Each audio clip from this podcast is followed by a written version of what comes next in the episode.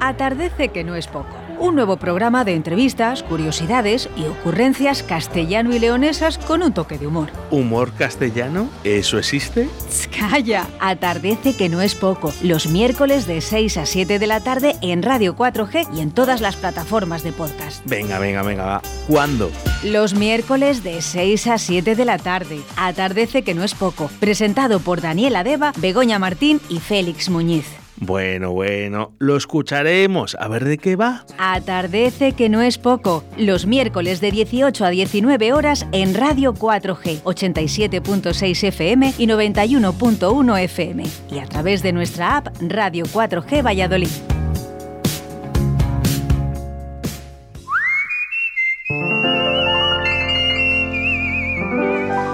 Atardece que no es poco.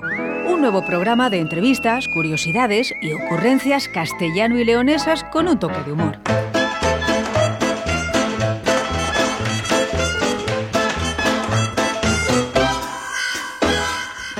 Muy buenas tardes a todos nuestros oyentes y es que ya son las 6 de la tarde de hoy, 16 de febrero de 2022 y un miércoles más aquí comienza Atardece, que no es poco.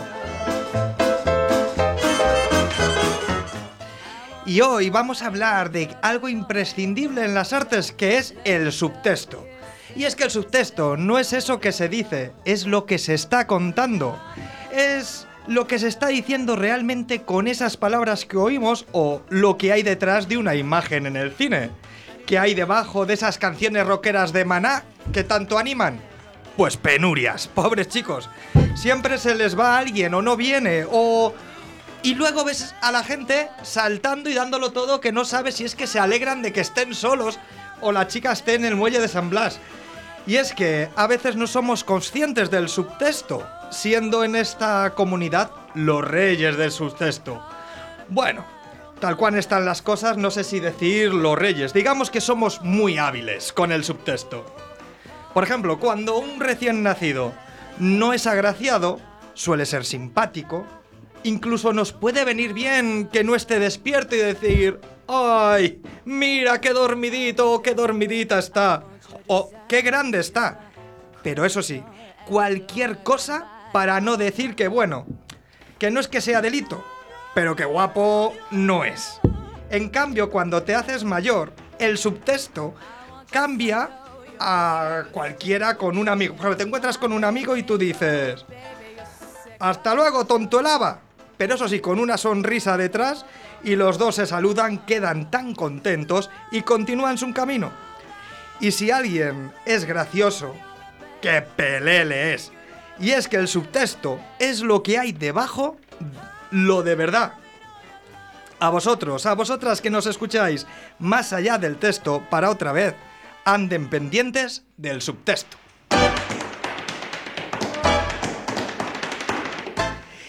Y está aquí sentada a mi lado un miércoles más Begoña Martín. Buenas tardes, Bego. Hola, hola, ya estamos aquí otro miércoles más, esperando con ansiedad. Y es que esto es radio, ustedes no lo ven, pero el que no ha venido hoy, que nos ha dejado aquí solos, es Félix. Uy, es verdad, ¿dónde está Félix?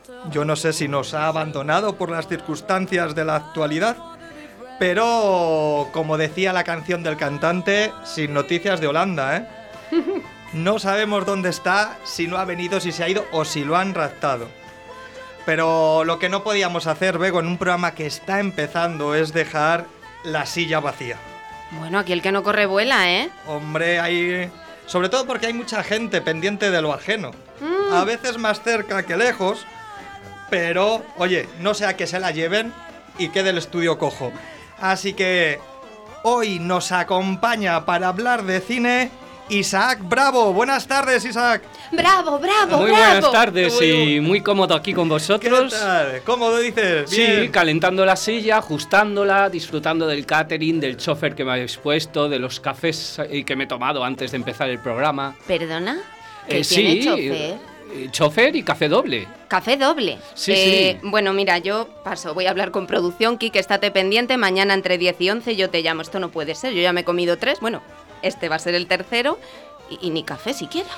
Eh, Bego, lo que hablábamos del subtexto, pendiente del subtexto. Hablando del subtexto, yo quería decir que Félix, allá donde estés, ten cuidado que caliento la silla. Lo que, mira, retomando la frase de Bego, el que no corre vuela aquí. Félix, lo siento, creo que has perdido una silla. Gracias por venir, eh, Isaac, a hablar con nosotros de cine. Por Esperemos que estés a gusto. Muy a gusto. ¿eh?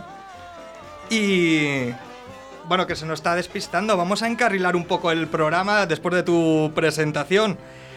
¿Qué tenemos hoy, Bego? ¿Qué, ¿De qué va? ¿Qué hay en el programa? Cuéntanos. Pues hoy atardeceremos con el cineasta Pablo Quijano. Hablaremos también de cine con Isaac Bravo. Intentaremos saber qué es de Félix, si es que a alguien le interesa. Y tendremos la sección que fue de. Y como va siendo costumbre, acabaremos con Me entretengo, que no es poco. Oye, pues completito.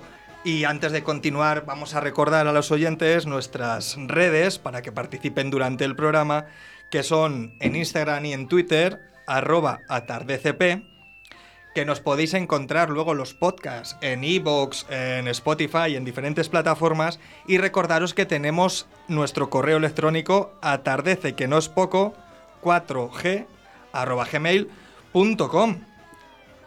Y, y es que eso no lo pueden llenar de propuestas, de inventos, de ideas.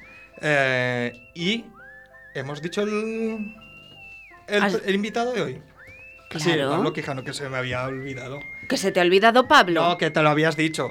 Ay. Es que iba a dar su. Para si la gente le quiere preguntar o, o lo quiere buscar, tiene un Instagram que es arroba un film de Pablo y ahí lo puede encontrar en Instagram. Entonces, si durante la entrevista alguien dice, ¿quién es Pablo? Que no le conozco, pues puede entrar allí y, oye, investigar su currículum, la- las cosas que ha hecho sin problema ninguno y, oye, y ponerle cara. Que a veces a los directores es lo que más les cuesta, que les pongan, que les pongan cara. Así que vamos a ir Hoy atardecemos con el invitado del día.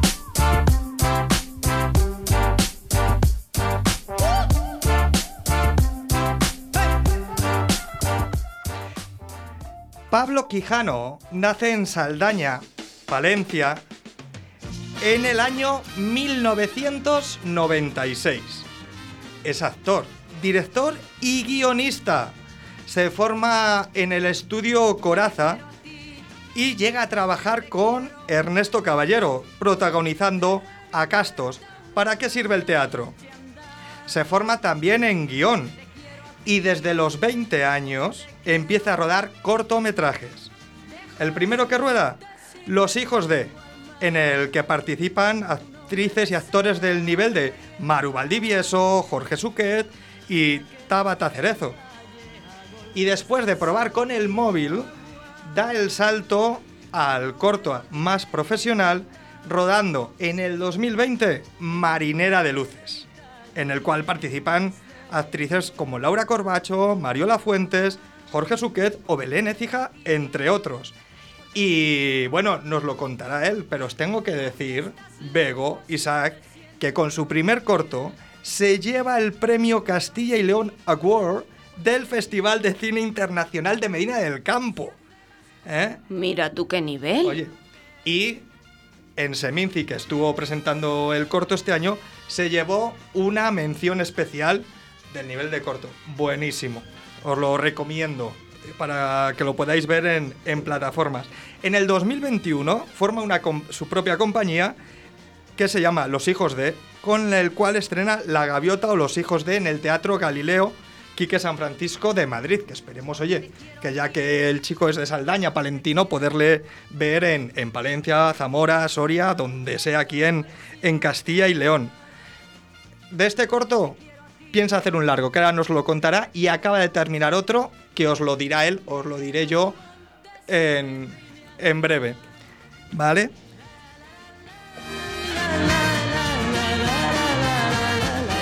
Bueno, ¿y qué os parece?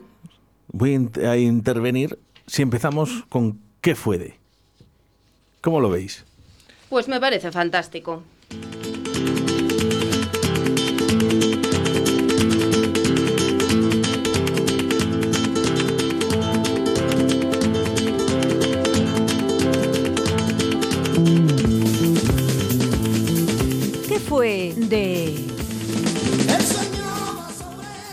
Bueno, y como son las cosas del directo y estamos en directo a las 18 y 11 minutos, nos adaptamos a lo que nos ocurre. Así que vamos con ¿qué fue de? Y chicos, ¿sabéis qué me he estado preguntando esta semana? Dinos, Begoña. ¿Os gustaría que pusieran a, vuest- a vu- vuestro nombre a una calle?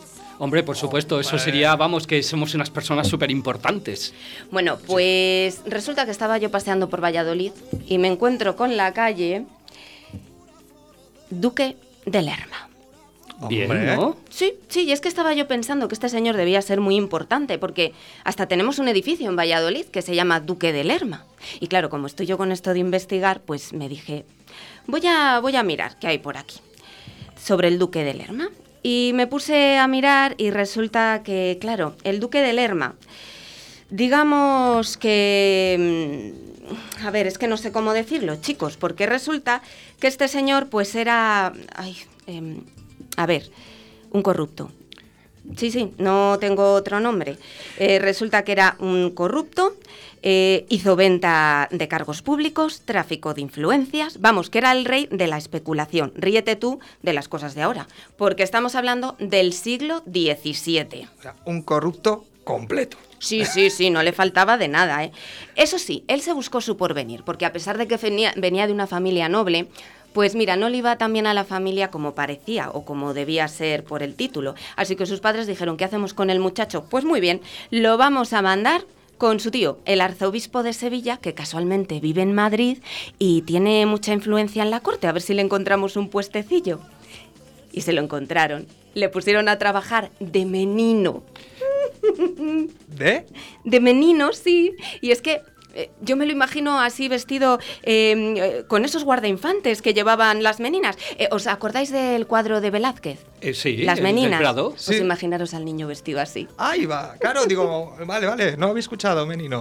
Claro, sí, pues bueno, he de decir que no tiene que ver, ¿vale? Existía el puesto de menino que vestían a la moda masculina y eran como los pajes que se encargaban del servicio de los infantes. Así que él entró a servir a Carlos. Carlos que era príncipe de Asturias, hijo de Felipe III. Y claro, yo creo que ahí él empezó a tramarla.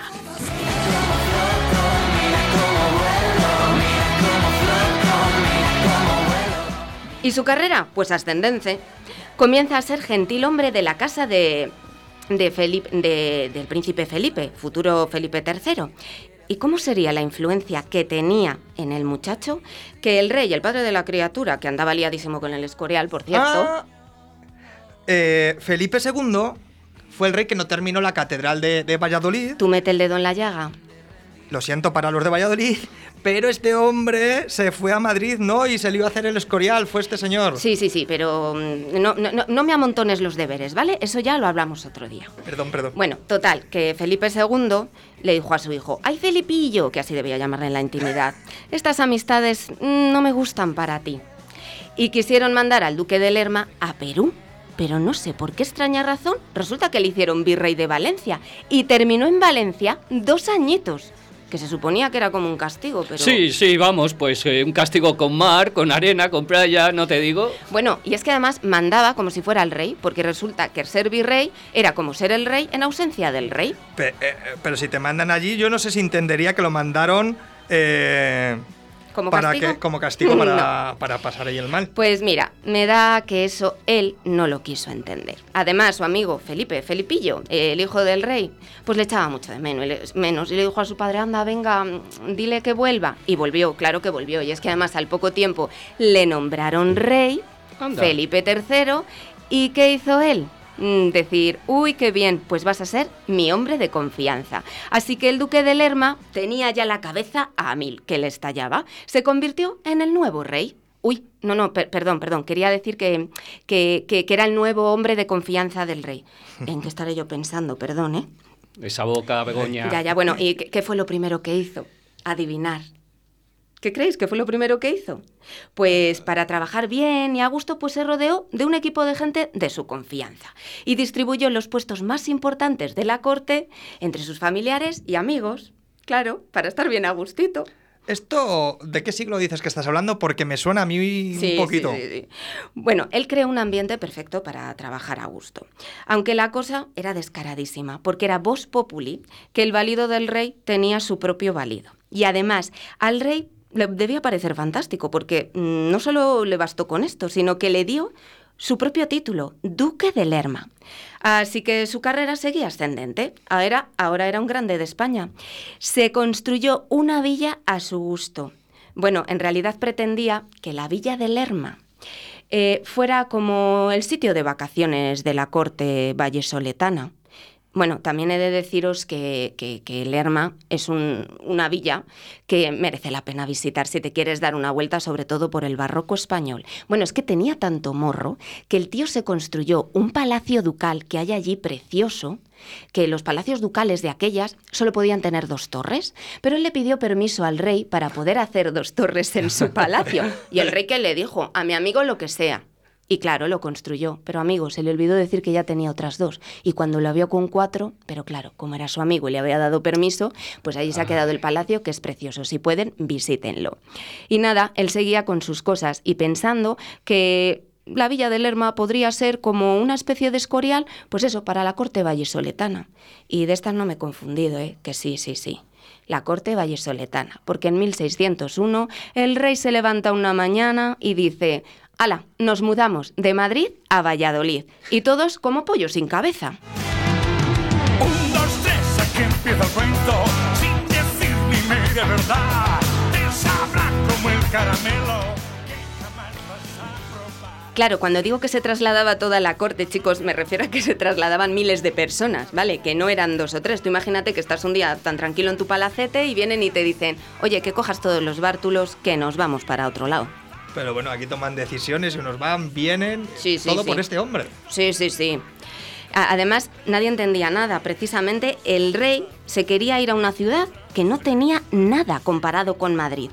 Pero bueno, nadie era tonto y sabían de dónde venían las ideas. Vamos, que ya había un poquito de resquemor con el dichoso duque de Lerma, que le había comido la cabeza a Felipe III.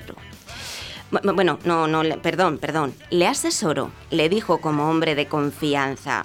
A ver, eh, vamos a dejar Madrid para reactivar la economía del norte de Castilla y dejar la insalubridad de este Madrid. Traducido al idioma del duque, vámonos de Madrid, que te tiene tu abuela la cabeza calentita conmigo y te está poniendo en mi contra. Y además, casualmente tengo yo allí unas tierras que acabo de comprar. Y si eso, pues os las vendo. Casualmente. Sí, sí, sí. ¿Qué tío? Os diré que no había rincón que no hubiese comprado a un precio absurdo y que no vendiese a precio de oro. Claro, eh, de- de- daros cuenta de que Valladolid era una ciudad pequeña donde se mudaba un montón de gente y que hacía falta construir. Claro, si él lo tenía ya todo pensado. Bueno, es que le, vin- le vendió al propio rey su palacio a un precio abusivo. O sea, es que esto era alucinante. Claro, Valladolid no daba abasto y la verdad es que colapsó. ¿Y él qué hizo? un decretazo. Dijo, bueno, mira, pues no pueden entrar en Valladolid todos los que no tengan un trabajo justificado en la corte y los que no vivieran aquí antes. Y se quedó tan ancho. Pero bueno, aparte de esto, también os diré que Valladolid recibió algo muy bueno y fue, por ejemplo, una corriente artística, eh, pues por aquí pasó Góngora, pasó Quevedo, eh, llegó a venir hasta Rubens. ¿Y sabéis precisamente a quién le encantaba el arte de Rubens? A ver, dímelo. Así de casualidad, siempre todo muy casual, le pasaba a él en la vida. Pues al propio duque, imagino, ¿no? Sí, sí. Oh, no, sorpresa. Claro, sí, sí. Y su retrato más conocido, que además si lo veis el- vais a saber quién es, es el que le hizo Rubens a caballo. Sí, sí, sí. Le encantaba. El, el del caballo gordo, digo, ¿sabéis? ¿no? Sí, sí, el de la panza. Te digo, pues según vienes contando, a lo mejor es adelantar, pero me imagino esa conversación. sí, sí, No sé lo imagínatela. que costaría ese cuadro, pero entiendo que el duque no se gastó un real. Hombre, no lo dudes. El caso es que este hombre dio el pelotazo, se forró y no contento con esto, a los pocos años volvió a hacer que la corte se trasladase a Madrid e hizo la misma operación que hubo hecho en Valladolid. Compró y luego vendió. Eh, ¿Qué digo yo? ¿Y, eh, Felipe III a qué estaba? ¿Qué estaba emparado? ¿No se enteraba de nada? O... Pues debe ser, porque el caso. Bueno, no, mira, es que dicen que él estaba encantado, porque nunca quiso ser rey, realmente no le gustaba la política. Y este hombre le entretenía, porque le preparaba sus cacerías, sus viajes. Oye, que le nació Felipe IV, el futuro Felipe IV, en Valladolid, y le preparó unas fiestas y unos boatos tremendos, que además fue mm, una historia muy comprometida, porque coincidió con la Semana Santa y con la iglesia hemos topado, ¿eh? Pero él preparó unas fiestas, así que él estaba entretenidísimo, el rey. Eh, de todas formas, para mí que este era un hombre con mucho carisma y manipulador como él solo. Pero mira, los que ya no estaban tan contentos eran la esposa del rey Margarita de Austria e incluso su propio hijo, el duque de Uceda, a los que les parecía pues que había un poquito de abuso de poder, que desviaba fondos de las arcas reales para su uso y disfrute, que sus decisiones populistas pues habían causado un poquito mm, de que lo que viene a ser crisis en el país, ya se sabe, cuando el río suena, agua lleva.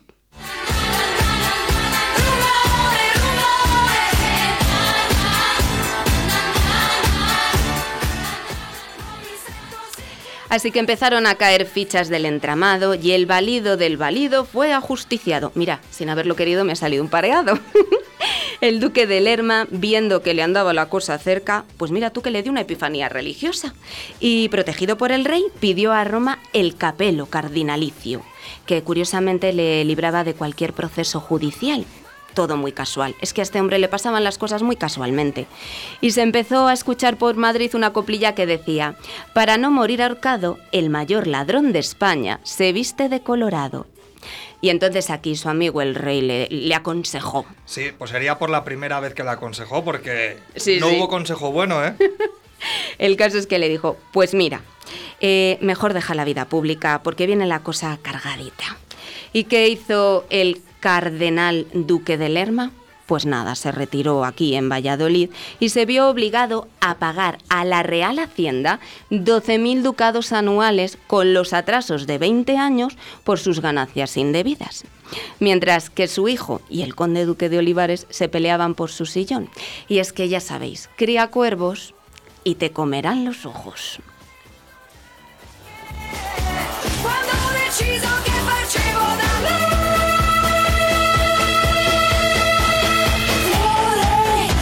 ты?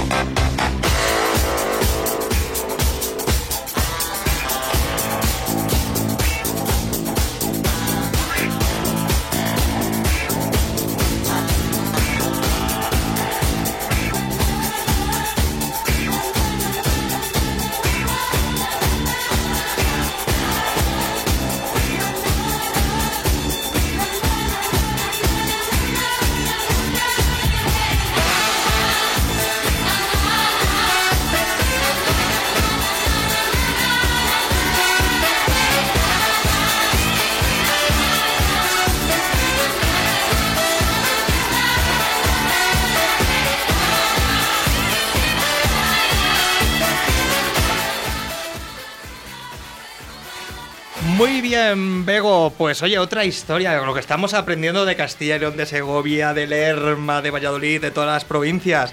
Y ahora, chicos, vamos a continuar con la entrevista a Pablo Quijano. Hoy atardecemos con el invitado del día.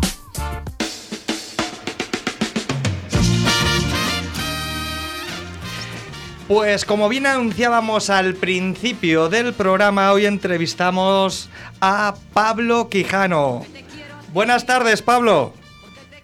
Muy buenas tardes, ¿qué tal? Muy feliz de estar con vosotros. Nada, y nosotros de que estés aquí con nosotros en Atardece que no es poco, este programa de, de 4G. Así que muchas gracias por aceptar la, la invitación y, A y estar vosotros, a aquí. vosotros por acordaros de mí por, y por darme un espacio para hablar, porque a mí me encanta hablar, entonces por eso me encanta la radio y me encanta poder compartir este rato con vosotros. Bueno, pues nada, Pablo, sabemos que eres de Saldaña, hemos dicho a los oyentes.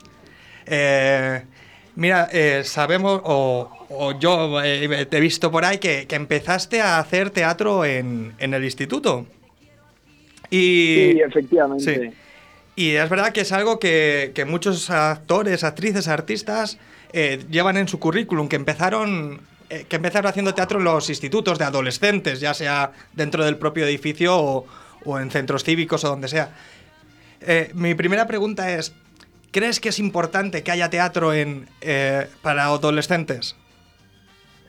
Bueno, creo que creo que la respuesta está casi ya escrita en, mi memoria, porque porque creo que es muy importante. Creo que no solo es importante para el teatro y para el arte en sí, sino sino para la vida en general. Al final, el, el arte para mí es un catalizador de las emociones, de las emociones de la vida y aprender a lidiar con ellas y a enfrentarse a los miedos que también supone subirse a un escenario o supone mm, hablar en público cuando eres un adolescente o, ponerse a que el otro le mire y estar delante de una mirada de alguien de quien de alguien que, te está mirando y que te puede criticar o no criticar o juzgar creo que es creo que es algo eh, que te da mm, bueno pues una valía o una autoestima sana bastante bastante positiva. Entonces creo que es muy importante que ojalá en los institutos y en los colegios empezara a hacer el teatro casi una asignatura obligatoria porque a veces creemos que lo teórico es más importante que lo práctico y creo que no van reñidas ninguna de la mano, pero el sistema educativo que tenemos eh, mm, creo que mira mira hacia otro lado ante la diversión o lo que puede ser más ameno o no no sé muy bien cómo Sí. explicar eso, pero No, de- pero creo que es muy importante y que es muy enriquecedor, sobre todo, y que es algo que ya te llevas toda la vida, ¿no? Contigo, aunque no te dediques solo al arte, ¿no? Que luego para muchos es un salto eso y es una manera de empezar a estar en un mundo en el que ya quieres estar después de una manera profesional, que cambia mucho, ¿no? Cambia cambia muchísimo de estar desde una manera Sí. casi aficionada a una profesional, pero Mi- es verdad que creo que es muy enriquecedor. Sí, decías que, que luego te dedicases a esto, no, no, pero por lo un poco por lo que dices, dices mm, esta frase que está un poco manía de, de- de se hace mucho teatro en la vida, porque al final hace teatro el médico cuando da un,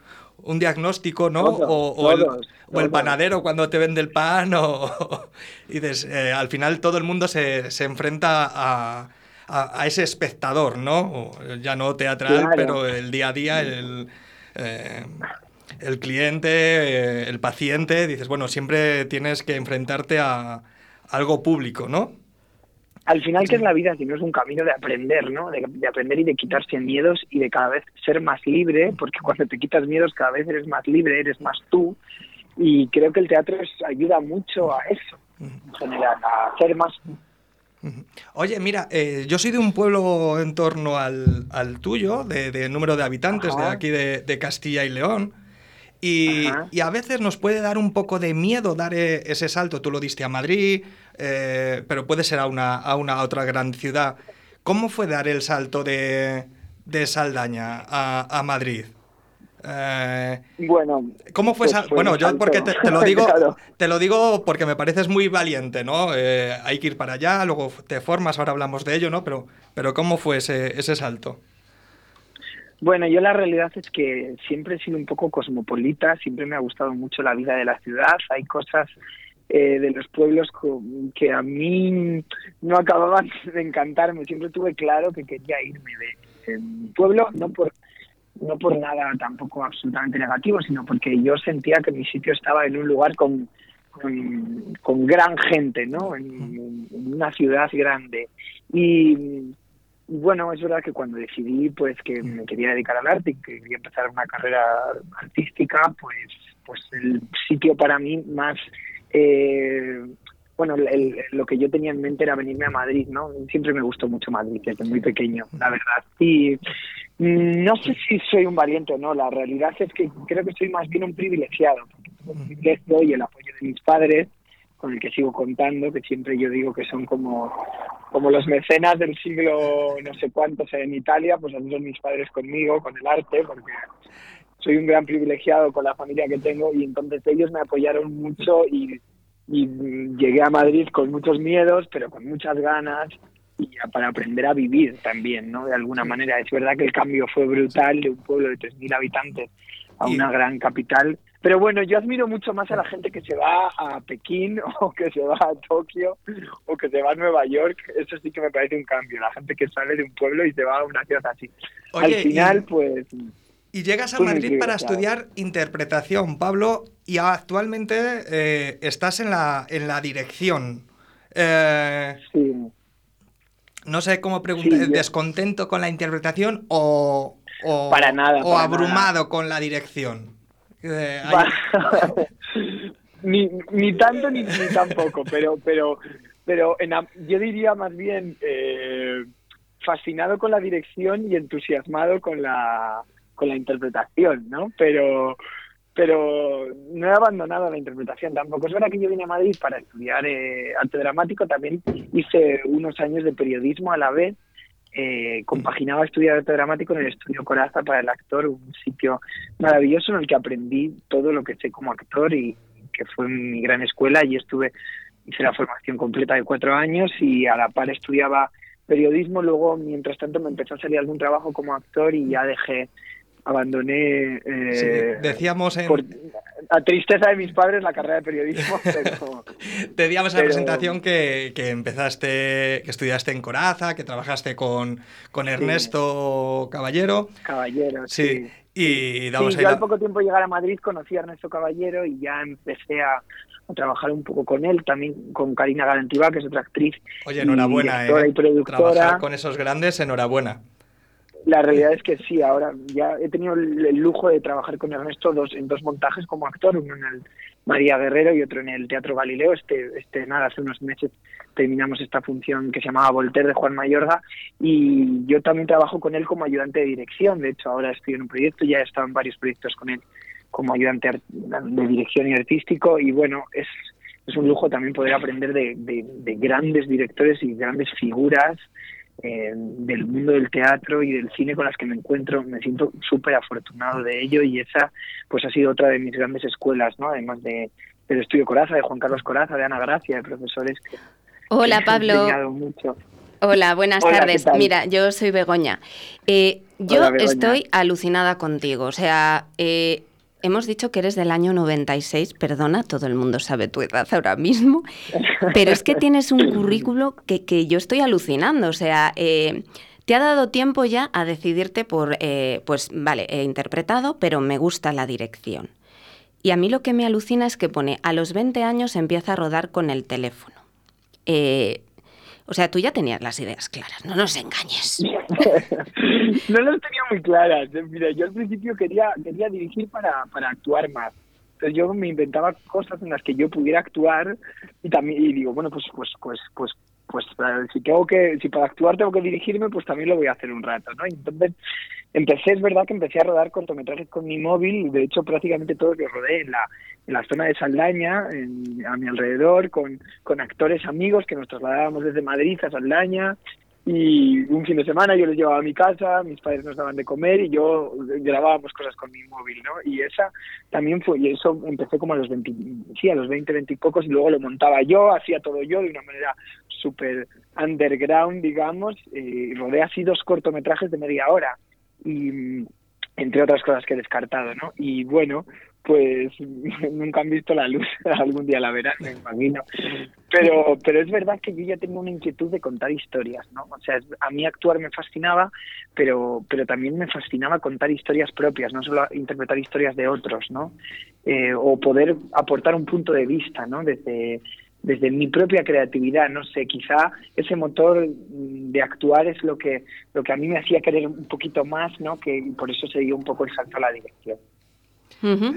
Va- vamos bueno, a que escuchar... llevo, un po- llevo muy humildemente un rato dirigiendo. Sí, sí, sí, tienes un carrerón. Bueno, gracias. Morir de amor, morir de amor por dentro. Eh, Pablo, Sí. eh, vale, ahora ah, continuamos, estamos escuchando tu segunda canción. Ahora te voy a preguntar por qué las has elegido, ¿vale? Perfecto, perfecto. Lo siento, que tu ausencia es mi dolor, que yo sin tu amor me muero.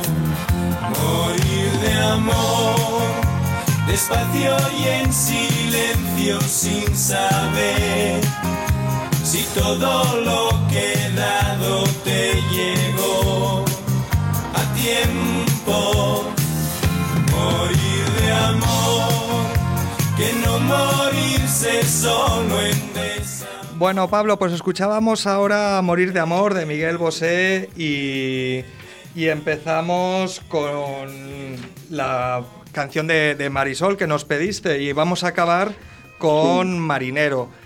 Eh, Sí. ¿Por qué has elegido estas canciones? Cuéntanos un poco, anímanos a, descubrirlas para si alguien no las conoce. encanta. Hoy estábamos hablando del subtexto, de qué hay más Sí. allá. Digo, ¿Por qué las has elegido? ¿Qué hay más allá de estas canciones? Es interesante porque como, como director a mí casi lo que más me interesa siempre es el subtexto, ¿no? Que es lo que está pasando debajo de las palabras o de las acciones, ¿no? Eh, pues mira, estas tres, estas tres canciones, eh, primero Tu nombre me sabe a hierba, que es una canción de Serrat que canta Marisol, que es una canción que me encanta y que me inspiró mucho para escribir mi segundo cortometraje que acabo de terminar de rodar, Rubio Cobrizo, con, con María Barranco y con Elisa Matilla como protagonistas. Y me acompañó mucho esa canción mientras escribía porque es una yo soy un poco nostálgico a veces siento que soy de otra época y bueno me gusta mucho. Y luego esta canción Morir de amor de Miguel Bosé eh, también la estoy escuchando mucho últimamente porque casualmente estoy interpretando un papel pequeño pero muy bonito de un diseñador en los 90 en la serie que están haciendo sobre la vida de Miguel Bosé y entonces, eh, nada, es un papelito precioso de un amigo de Miguel Bosé en los 90. Y bueno, para meterme en este mundo, pues estoy, en este mundo de los 90 estoy escuchando mucho esta canción. De, Qué bueno. de. Y Pa- Pablo, eh, soy Isaac, te quería preguntar, ¿da vértigo eh, enfrentarte a todo esto, como nos contabas eh, en, estos, eh, es- mm, en estas ambiciones?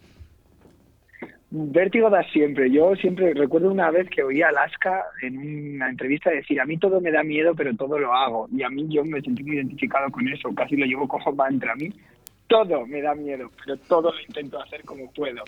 Y, y entonces, bueno, con trabajo diario y organización, que es mi gran talón de Aquiles, la organización, pues, pues yo intento llegar a todo lo mejor que puedo y disfrutar en ello, que es lo más importante, ¿no? De alguna manera. Eh, es verdad que este papel en la serie de Bosé es que se llama así la serie Bosé es como mi primer mi primera incursión en la en la televisión porque no ya os digo que es un papel pequeño pero que me encanta Mira, y que presentábamos tu, tu corto Marinera de Luces, que, que personalmente tú... He escogido Marinero la última canción por Marinera de Luces, es la canción con la que empieza Marinera de Luces así que no podía no estar no esa Y- versión tan moderna de una canción de los 80 Y, y la verdad que, que, que Marinera de Luces eh, fue un descubrimiento, que es donde yo oh, eh, empecé a saber de ti, porque es espectacular el corto. Y sí que cuentas que la gente de, Saldaña te apoyó mucho a la hora de, de rodarlo allí.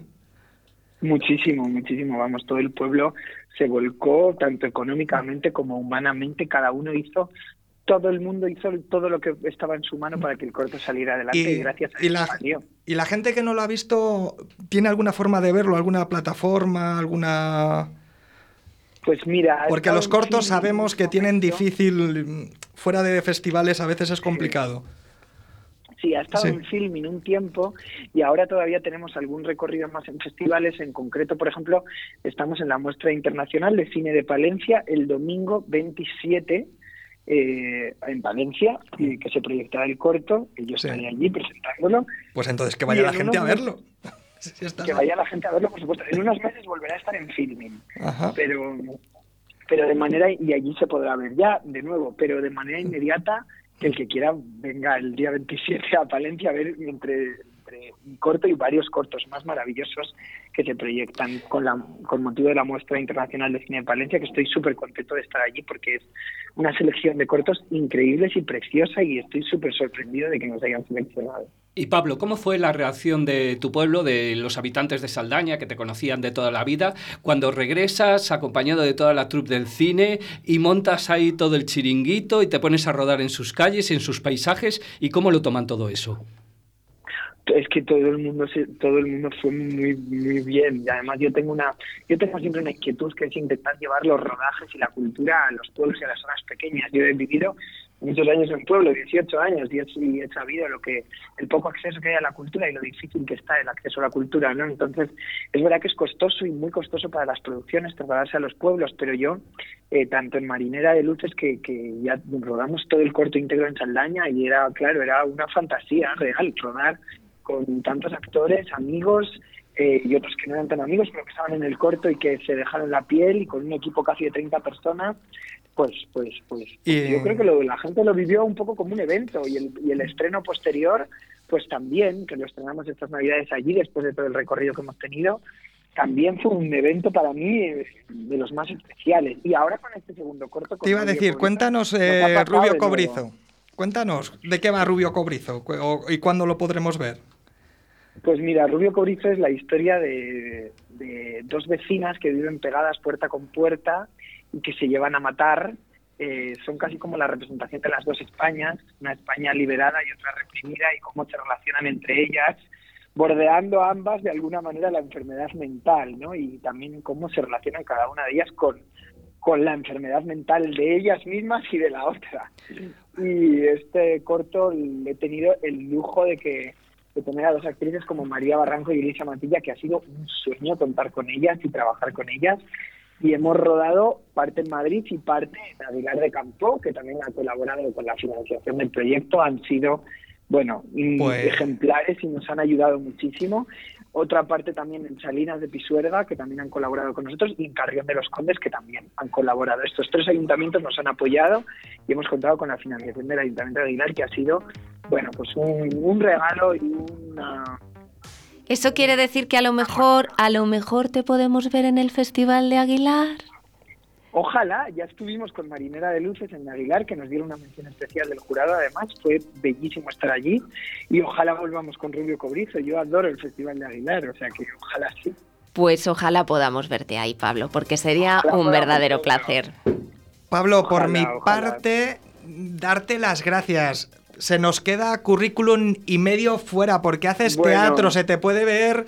Has estrenado en el Galileo hace poco. Es que tiene entrevistas, Es- Pablo, es ¿eh? que, Pablo, te necesitamos tres programas para ti. Eh, Bueno, me podéis llamar cuando me podéis llamar cuando queráis. Sí, con esta función volvemos ahora en marzo. La Gaviota de los Hijos de una función que he dirigido y escrito yo. Volvemos en marzo a la sala Ex Límite y esperamos poder ir a Valladolid, hacer un bolo pronto. oye, te digo, Eh, si venís a Castilla y León, eh, tienes que venir al estudio, Pablo, ¿eh? Te tienes que comprometer supuesto, a- a, venir con ello, con- a presentar Rubio Cobrizo o la obra de teatro. Eh, Pablo, esta es tu casa. Aquí estamos Muchas para cuando quieras presentar algo. Muchas gracias por haber aceptado la entrevista. A los oyentes te pueden encontrar en Instagram arroba un film de Pablo. Y bueno, pues es. si ahí meten en el buscador y demás, van a encontrar de ti una maravilla. Pues nos vamos a pedir a despedir con Marinero, que es de tu de tu corto o de Marinera de Luces. Eso es. Pues- eso es. pues muchísimas gracias. A eh, ti, Pablo. por el espacio. Aquí estoy para vosotros. Vale, muchas gracias. Hasta luego. Gracias, un abrazo, hasta luego.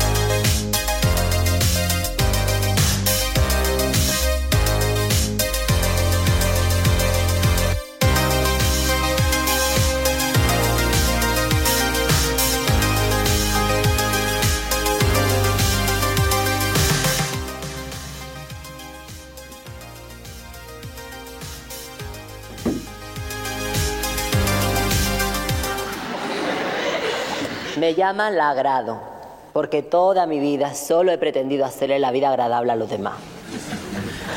Además de agradable, soy muy auténtica. Miren qué cuerpo. Todo hecho a medida. Rasgado de ojos, 80.000. Nariz, 200. Tiras a la basura porque un año después me la pusieron así de otro palizón. Ya sé que me da mucha personalidad, pero si yo a saberlo no me la toco. Continúo. Teta, dos, porque no soy ningún monstruo. 70 cada una. Pero estas las tengo ya súper amortizadas. Silicona en ¿Dónde? labio, frente, pómulo, cadera y culo. El litro cuesta unas 100.000, así que echa las cuentas porque yo ya la he perdido. Limadura de mandíbula 75.000. Depilación definitiva láser, porque la mujer también viene del mono. Bueno, tanto o más que el hombre, 60.000 por sesión. Depende de lo barboa que uno sea, lo normal es de 2 a 4 sesiones. Pero si eres folclórica, necesitas más, claro. Bueno, lo que les estaba diciendo. ¿Y por qué estamos escuchando esto? Pues porque tiene mucho que ver con la filmografía de Pablo Quijano, ya que su cortometraje Marinera de Luces eh, nos cuenta la historia de un personaje trans que vive las fiestas patronales de su pueblo y es elegida reina de sus fiestas y bueno, muchas más cosas que no vamos a contar. La Y- Perdona dime. que te interrumpa, pero es que la verdad que Pablo en su corto pone de manifiesto una realidad que, eh, que no se había puesto anteriormente, yo creo, eh, en el cine.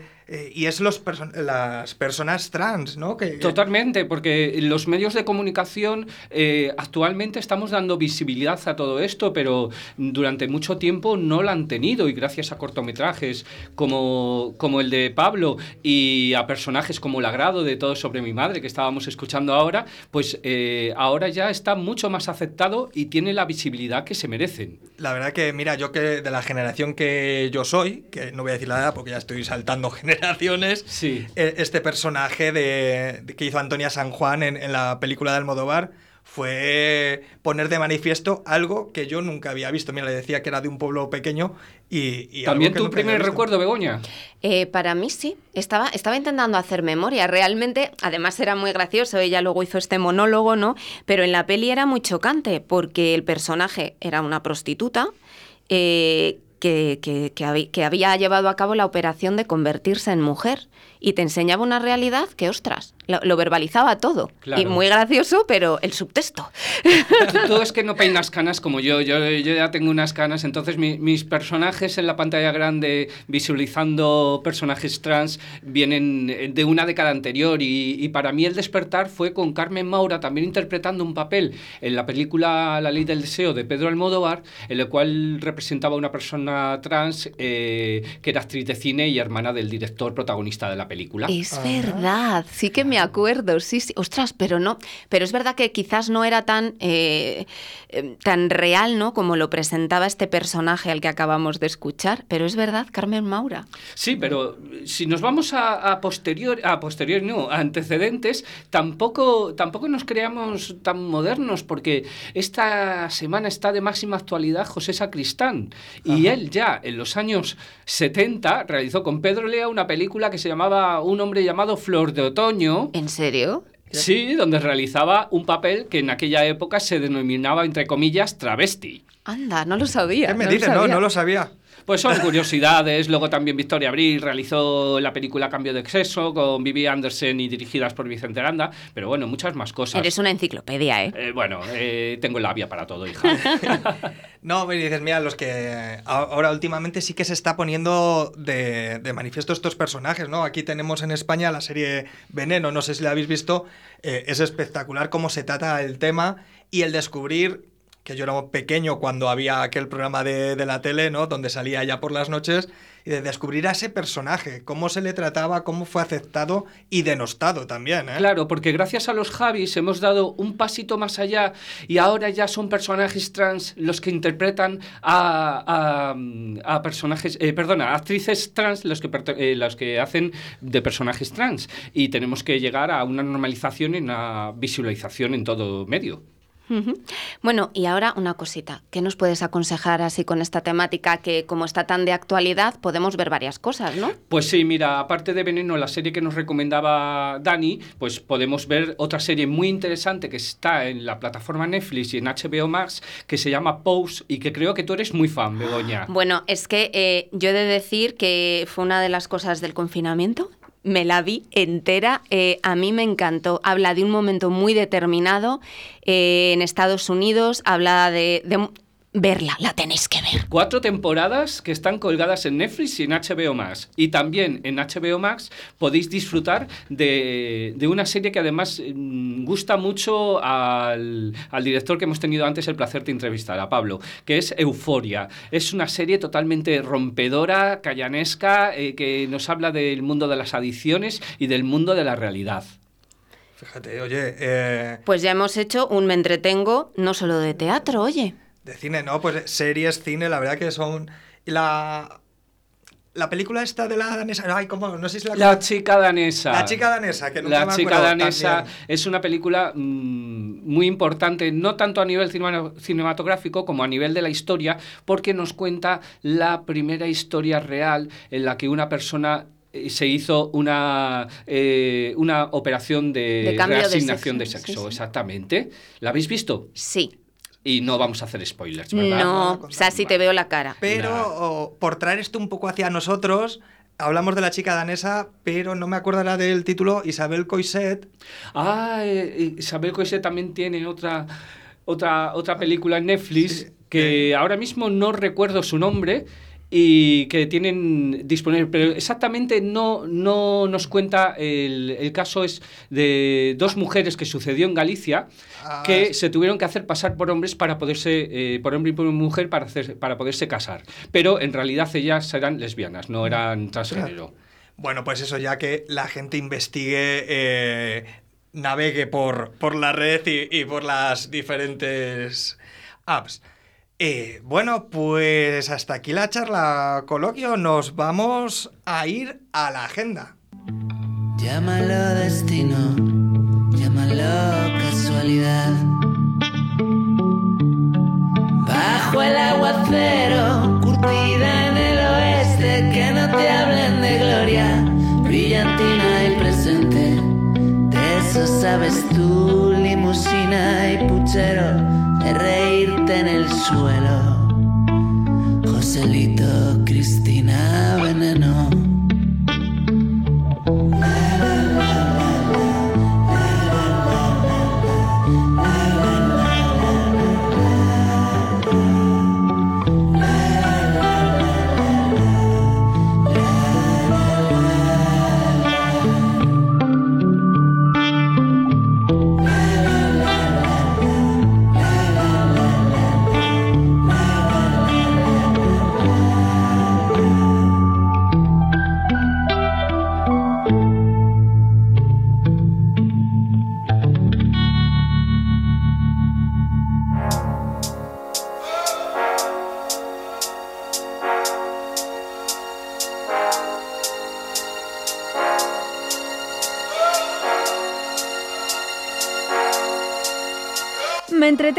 Que no es poco.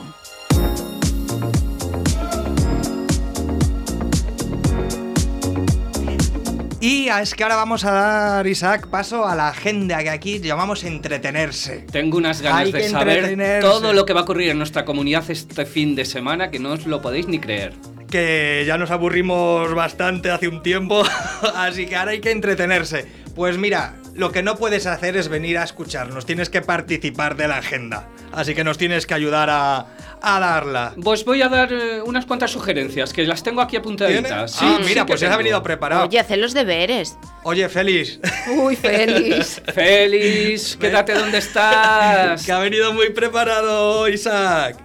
Bueno, pues vamos a dar paso a Me entretengo que no es poco y como siempre vamos a empezar por León Vego. ¿Qué podemos hacer ver en León? Comer morcilla, lo siento, es que si no lo digo reviento esa morcillita que ponen ahí ellos de.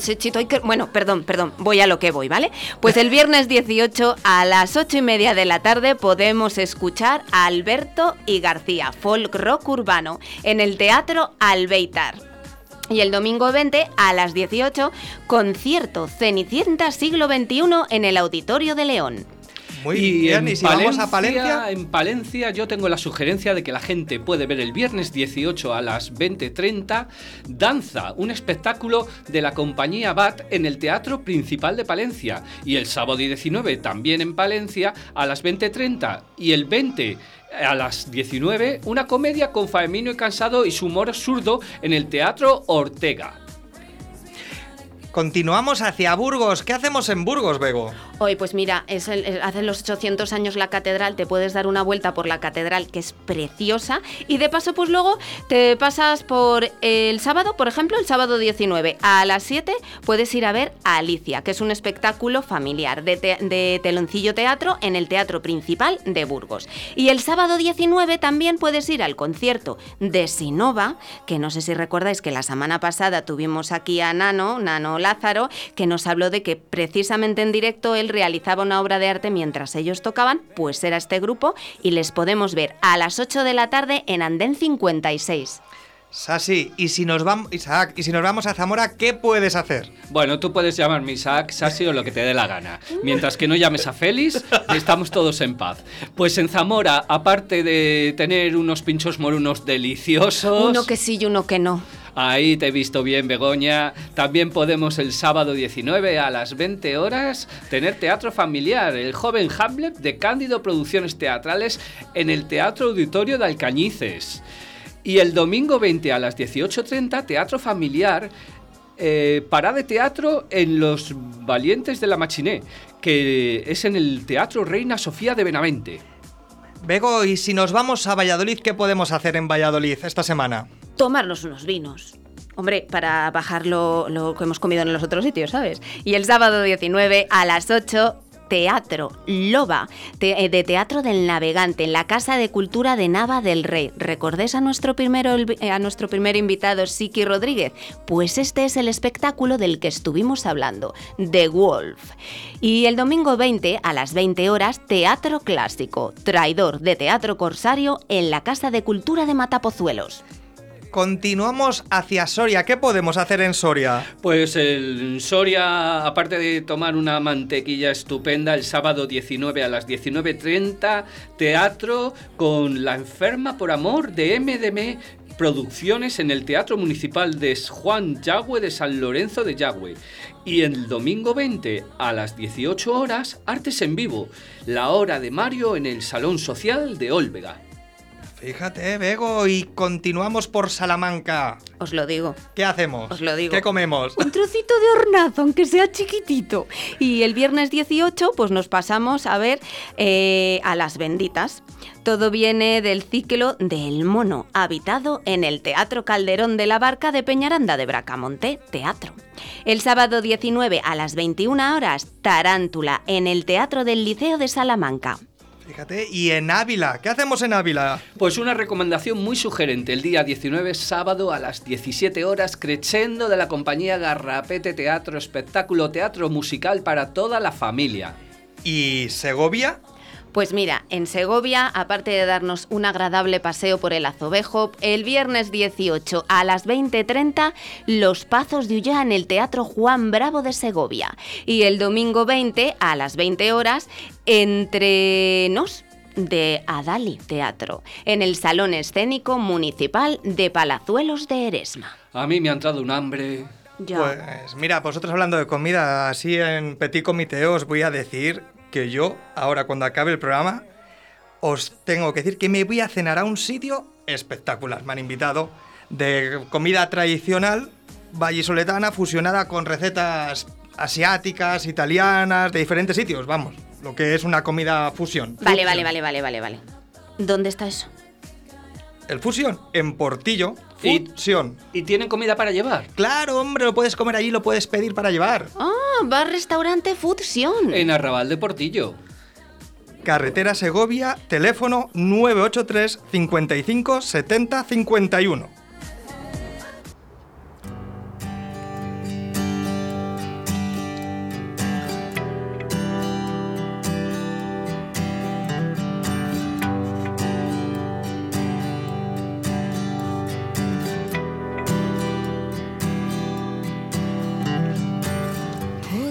Y hasta aquí nuestro programa de hoy. Nos tenemos que ir yendo. Así que agradecer a Pablo Quijano haberse atrevido a ser entrevistado por nosotros. A ti, Bego, por haber venido un miércoles más. Gracias. Y a nuestro experto cinematográfico, Isaac. Muchas gracias, Isaac Muchas, Bravo. muchas gracias a vosotros. Félix, vuelve pronto, que era todo una broma. Bueno. Tenemos que agradecer como siempre a Oscar y a Víctor.